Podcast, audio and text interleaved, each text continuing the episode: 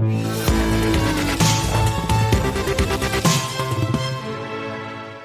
séances boursières se suivent mais ne se ressemblent pas. Bien au contraire, lundi, on avait des investisseurs qui redoutaient une résurgence de l'épidémie de Covid. Hop, oublié, hier les marchés, euh, les bourses mondiales ont applaudi, ont été rassurés par euh, l'action, le soutien sans faille des banques centrales, notamment de la Fed, et on vous dira pourquoi, mais aussi d'une bonne statistique en matière de consommation euh, aux États-Unis. Bonjour Pierre. Bonjour David. Pierre Sabatier, économiste, président du cabinet PrimeView.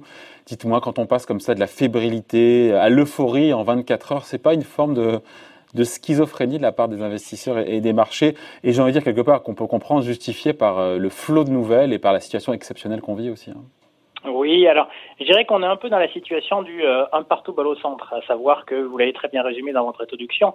Euh, on a vécu en fait le pire, on a été bercé par le meilleur, en tout cas l'espoir du meilleur. Non, mais sur trois jours, sur trois jours, quoi. Hein, euh, alors, alors, sur trois jours, si, si, c'est normal dans, dans, le sens où, en fait, la baisse a été très brutale, la hausse a été très brutale. Maintenant, encore une fois, on a beaucoup retracé. On n'est plus dans la nation de rattrapage aujourd'hui les gens qui vous disent on rattrape euh, le temps perdu, c'est plus vrai. C'est-à-dire qu'aujourd'hui, on est sur des niveaux de marché, que ce soit aux États-Unis, c'est encore un peu plus vrai aux États-Unis, un peu moins vrai en Europe, mais grosso modo, la notion de rattrapage, elle est faite. Maintenant, il faut que les marchés et les investisseurs soient alimentés par des nouvelles concrètes.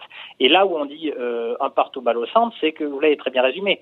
Vous avez un environnement extérieur qui reste aujourd'hui euh, relativement fébrile. On entend par là, en fait, effectivement, la résurgence de cas à Pékin, ça vous l'avez évoqué. Alors, pour le coup, si jamais on a véritablement une probabilité forte de seconde vague, bon, là, là, pour le coup, ce sera pas un partout, hein, ça sera 2-0 euh, pour euh, la partie fébrile, bear market, marché baissier. Mais aujourd'hui, on a quelques, simplement quelques petits indices, quelques résurgences de cas, que ça soit à Pékin, que ça soit aux États-Unis, et c'est ce qui, entre guillemets, a, a, fait pencher en fait la balance du côté en fait des, des prudents hein, sur les marchés financiers et a amené en fait les marchés à consolidé au cours des derniers jours. Mais encore une fois, tout ça se fait après 40% de hausse, donc il faut quand même relativiser. Par contre, de l'autre côté, vous avez quoi? Bah, À chaque fois qu'il y a une mauvaise nouvelle, bah, vous avez des acteurs qui se mettent en face. C'est-à-dire que là, on a vraiment l'impression qu'aujourd'hui, la politique monétaire au niveau mondial, elle n'est plus dictée par les besoins économiques, mais complètement par le besoin des marchés financiers. À chaque fois que vous avez, j'irai un tout petit peu de fébrilité, eh bien, les banques centrales en remettent une couche. Et euh, ouais, mais, bah, je coupe, pardon, Pierre, je coupe, mais la Fed, en fait, elle n'a pas annoncé quelque chose de nouveau. Elle est passée aux actes. Elle avait prévu encore une fois d'acheter. Elle l'avait dit, elle l'avait dit il y a un petit moment déjà, d'acheter des obligations d'entreprise américaines sur le marché secondaire. Voilà, et mm. pourquoi est-ce qu'on applaudit juste le fait que ben voilà, elle l'a dit, maintenant elle le fait. Alors apparemment, il y a des conditions d'éligibilité des titres de rachat mhm. justement d'obligations d'entreprise qui était moins, on va dire, euh, plus ample, voilà, plus large que prévu. Mais oui, mais, mais c'est ça, ça, vous savez, le diable se cache dans les détails, et au niveau des détails, il n'y en a plus. C'est-à-dire qu'aujourd'hui, en fait, avant, on pouvait s'interroger sur le soutien des banques centrales quant à la qualité des papiers, quant à la qualité, en fait, de ce qu'elle allait soutenir. Aujourd'hui, très clairement, que ça soit euh, au niveau européen, mais surtout au niveau américain, pour le coup, c'est open bar. Et, et chaque fois, on va dire que les investisseurs ont la confirmation qu'aujourd'hui, il n'y a plus, enfin, plus aucun finalement critère d'éligibilité pour pouvoir être soutenu par la Banque centrale, et eh bien d'une certaine manière, les investisseurs se disent c'est open bar, et donc on y va. Et donc c'est c'est pas anodin quand même le fait.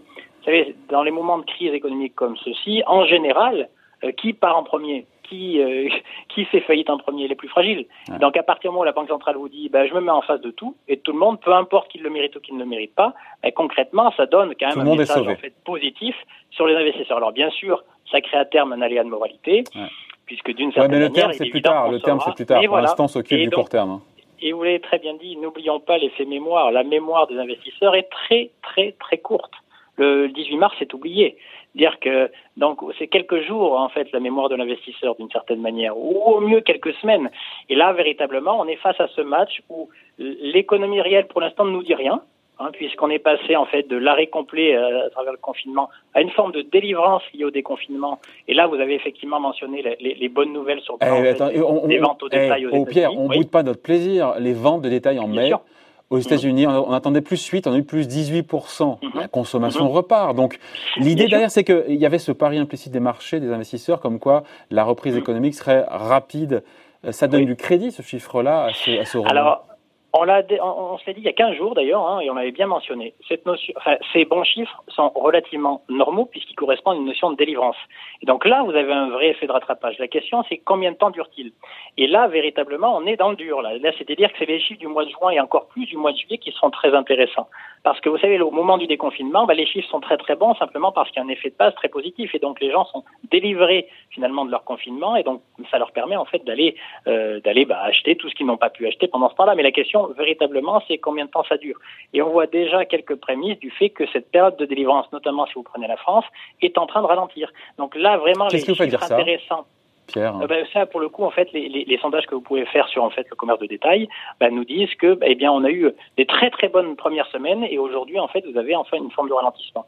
Euh, J'entends par là, et si vous regardez les capitales, puisque les métropoles sont les moteurs en fait de nos économies, euh, c'est aussi logique, hein, puisque la notion de télétravail n'a pas complètement disparu, qu'on se rapproche de l'été, euh, que l'idée même de remettre les gens au travail euh, au 22 juin, c'est une bonne idée en soi, sauf qu'en fait, on est très proche du terme, enfin très proche du moment des vacances et des congés, et ce qui fait qu'il est probable qu'à la, réalité en fait du retour des gens sur leur lieu de travail soit beaucoup plus tournée sur le mois de septembre que sur le mois de juin. Donc attention, en fait, les, les, semaines qui vont venir là seront intéressantes à regarder d'un point de vue fondamental. Mais là, ce que je vous dis là, c'est trop. Tout à l'heure, on parlait de la mémoire, euh, c'est trop en avance.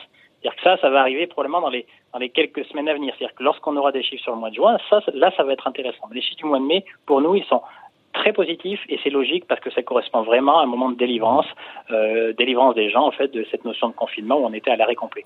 Donc les fondamentaux, oui. Non, parce que sur les, je pense beaucoup, mais sur, les, euh, les, cas de contamination, euh, cette peur de la seconde vague, il y a 48 heures, on se met à avoir peur, et puis il y a quand même des cas, plus de cas, même si c'est en ralentissement à Pékin, vu les mesures drastiques de fermeture d'école ou autres, mm-hmm. ce qui se passe dans certains États aux États-Unis.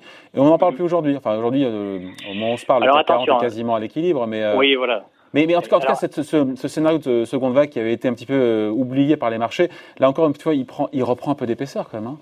Bien sûr, et attention tout de même, ne soyons pas sujets en fait aux mêmes mots que les investisseurs avec les marchés financiers, puisque là, effectivement, ça rebondit, mais on a rebondi 3%, 3,5%, après avoir baissé de 6 ou 7 tout de même.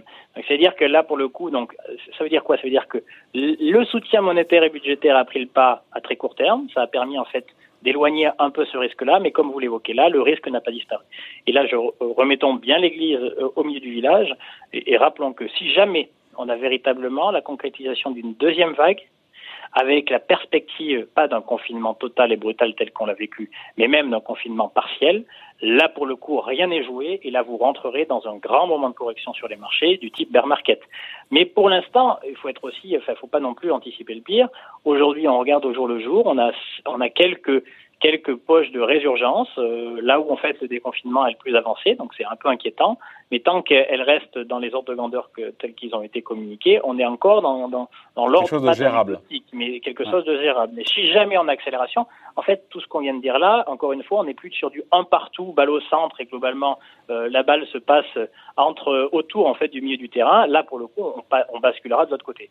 Ah, attention, hein, à contrario, si jamais les chiffres du mois de juin et du mois de juillet, d'un point de vue fondamentaux, deviennent positifs et confirment leur tendance très positive. En termes de consommation En termes de consommation, d'une part.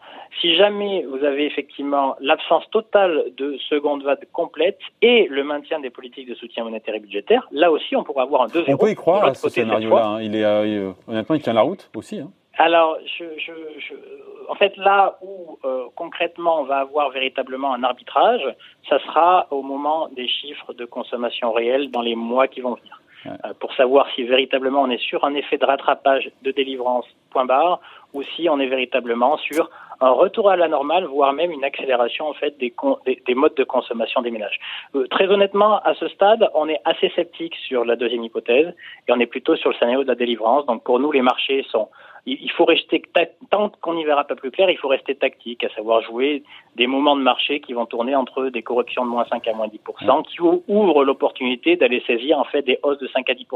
Mais on est probablement un peu moins, en tout cas on est moins, tant qu'on n'y verra pas plus clair sur ce front, euh, on n'est pas véritablement sur un marché directionnel. Donc on revient finalement euh, sur un marché tactique qui a valorisé déjà beaucoup de, mauvaises, beaucoup de bonnes nouvelles et qui fait que bah, le potentiel de hausse n'est pas très élevé, mais en même temps potentiel de baisse non plus, parce qu'à chaque fois qu'on a un tout petit excès de faiblesse, et ben vous avez en fait l'acteur principal de nos marchés depuis maintenant 10 ans, à savoir les banques centrales qui interviennent.